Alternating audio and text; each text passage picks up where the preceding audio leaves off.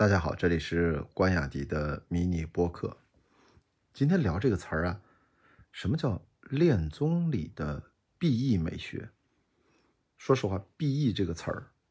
当然从英文 be 我当然知道什么意思，to be or not to be，对吧？但这个地方讲的 B E，应该是年轻的网友朋友们在诸多的恋综节目里面慢慢延伸出的这种英文缩写的简称。B E 指的是 bad ending。就是一对节目当中的节目嘉宾，或者是被称为 CP，他们在节目结束的时候，在决定两个人的情感啊亲密关系的走向，最后是啊双向奔赴，还是变得不是那么好。那么 BE 指的就是 bad ending，那走向不是那么好，大概这样的一个简称。我居然是在自己都亲自录完了一档恋综节目之后。我才真正的知道这个词儿，我才听说，甚至在录节目的过程当中，有人跟我讲 “B E B E”，我一直不知道他们在说什么啊！可见我有的时候的确啊，也有点跟不上这个时代啊，啊，这也蛮正常的。那对应 “B E” 呢？呃，叫 “H E”，Happy Ending，真的好无聊呀。好吧，我想跟大家分享，就是说，到底恋综里面这个 “B E” 美学。其实我也不知道到底在说什么。这个词儿其实来自于我最近刚刚才开始补看上半年的一个综艺节目，也是恋综啊，叫《半熟恋人》第二季。第一季我是看过的，我是蛮喜欢的啊。当时我记得我是在因为呃疫情隔离啊，从国外回到国内，我当时看了好几套恋综。那第二季虽然我个人觉得品质啊各方面呃明显不如第一季哦。但是我在豆瓣上还是在哪看到一个网友对第二季啊《半熟恋人》的评价，就说这个节目品质整体来说虽然啊有波动，但是他却奉献出了恋综里面经典的 B E 美学，哇，我一下被吸引了，所以我我觉得我倒是要顺着看一看，最后这个大结局他们到底在搞什么事情，所以我其实现在还不能完整的跟大家回答到底这个地方网友说的 B E 美学指的是什么。但我想跟大家聊一聊，其实无论在节目还是生活当中，所谓的亲密关系的 B E 或者 H E，但具体就聊聊 B E 吧，Bad Ending 是一件多么重要的事情吗？其实我觉得大家倒可以稍微的放宽了心，无论真的是在节目当中，这是一个生活局部的放大啊，是一个限定性条件下。所有人可能情感感知啊，亲密关系的感受力啊，或者你的喜喜怒哀乐啊，都会被放大。这样的一个特殊环境下，那所谓最终你是不是跟你可能在这里遇到一个喜欢的人，然后会在节目的规定的时间限度内，是不是会有一个好的结论？我觉得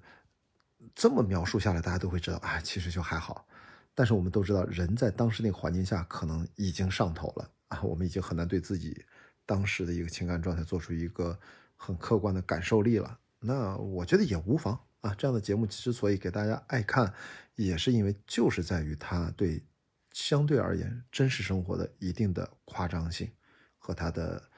算是夸大的这种效应，反而是我们啊很多观众的去追这样的综艺的重要的原因。我们看的就是这样的戏剧性，就所谓的抓马。当然还有人称之为啊剧本啊，它就是要有剧本，就是要有这种来回的反转，它才好看啊。实际上，我觉得在生活当中，那这种是不是哎，你最近跟其实本来就是说分手了，或者说哎谁跟谁就断了，或者说不联系了，啊，好像在这个网络语境下都可以被一个 “B E” 这个词儿就全都概括了。这听上去倒也挺逗的。也就是说，在亲密关系分分合合过程当中，其实它并不是一个简单两个英文字母就能够取代的。其实人和人之间的关系还是很微妙、很复杂的。啊，为什么怎么就突然被说今天你毕业了没？或者你被谁谁谁毕业了？或者我毕业了？你就这种表达呀，我都觉得属于特别的嗯戏谑，或者是轻佻啊。大家这么一听，也不要太放在心上。我觉得。是更多的，我们应该还是把更多的精力放在彼此感受上，还是更多的一些生活的细节当中。我觉得这个，嗯，毕竟过程嘛，还是比结局更重要。特别是亲密关系，几乎就很难说有什么结局。你恋爱可以分手，结婚还可以离婚呢，对吧？那真正的亲密关系，它就是一直在路上，两个人要互相关心，两个人要互相关爱，彼此感受，建立一个两个人的一个情感的连接。那这个是一定是美好的事情。所以我觉得现在对于网上的说的恋综里面的这种。呃，B E 美，甚至还上升到 B E 美学，呃，我猜应该就是大家还是从消费的角度，对于这样的影视娱乐内容，大家要找到很方便自己去理解的一个切入点，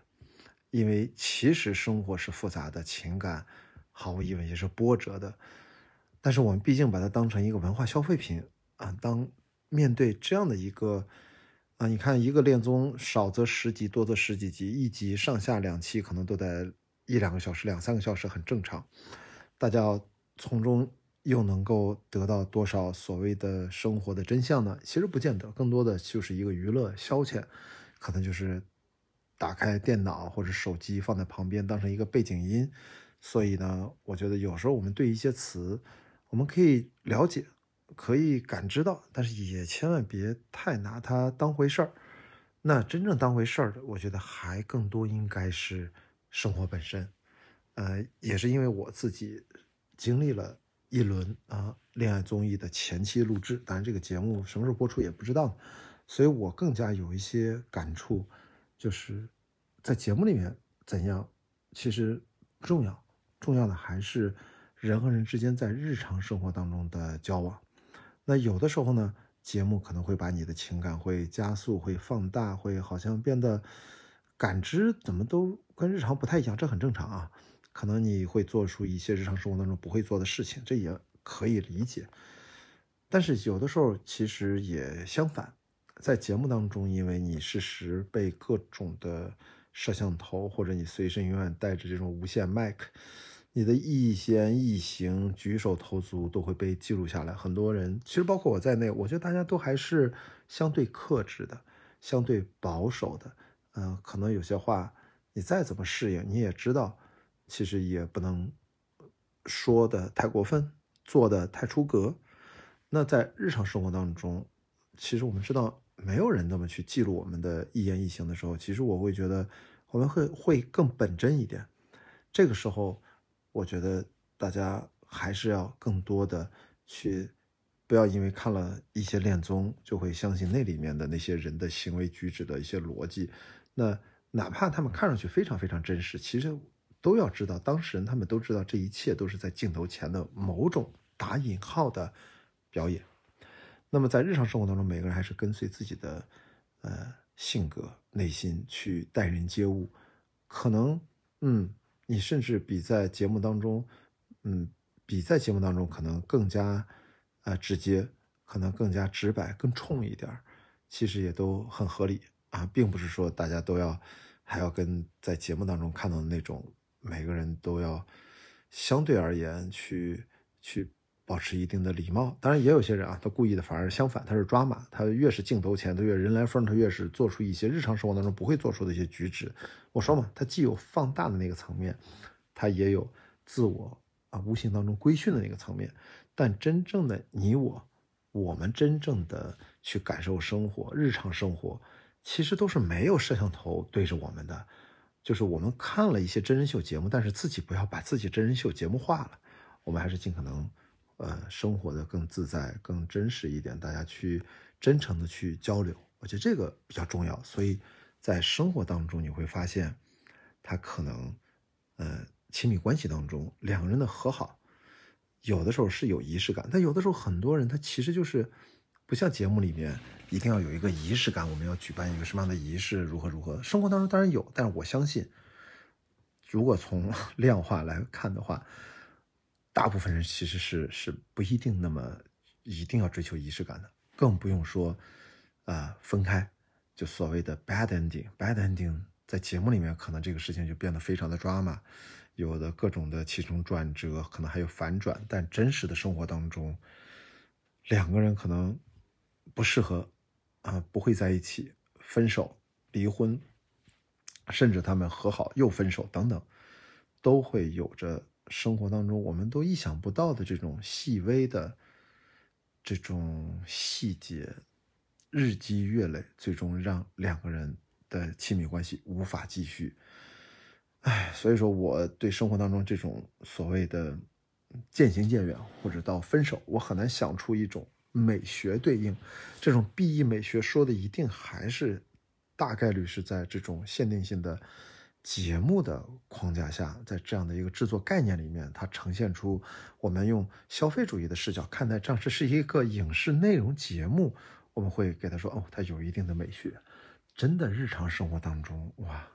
应该可比这个要复杂的更多才是。好吧，今天我也不知道为什么，就是我只是想到了这个 “B E” 两个字，然后我是最近才学习到、才了解到到底什么意思，对应 “H E”，这是大家我看到网上我最近经常看到的一种说法。但是通过这个说法，我自己也是通过切身的录制节目的感受，加上生活的感受，我会发现其实这中间的差别还是蛮大的。到底这个差别背后？意味着什么？在这个差别之后，我们真正的应该更加关注的是什么？在我个人看来，关注的是我们的真实的生活。到底是 B H E 可能没有那么重要，重要的是你在自己的亲密关系的建构当中，我们的真情实感，我们的自己的成长和变化啊！我觉得这一定比什么 H E 还是 B E 两个一什么英文字母所代表的那个意义更加。复杂，更加真实，这是我们应该去值得思考的，好吗？那 恋综当中的 B E 美学，到底这美学怎么回事？等我啊，把《半熟恋人》第二季全部看完，我会想一想，然后给大家有一个简短的分享。希望这个评论啊引起了我的好奇心，让我把这个恋综看完。它不是空穴来风，它最好是有一个比较美妙的结尾。好，那你关于 B E 或者 H E 的一些思考，我欢迎大家在评论区给我留言。到底在生活当中你是怎么理解啊？这个 B E 它真的进入到你的日常生活当中的交流当中吗？还是说，呃，其实你跟我一样，对这个词儿也完全的是新的认知？我们可以在评论区讨论一下，好吧？那今天大半夜的啊，我就想到这个事儿，跟大家简单聊几句。这就是今天关雅迪的迷你播客，我们下一期再见，拜拜。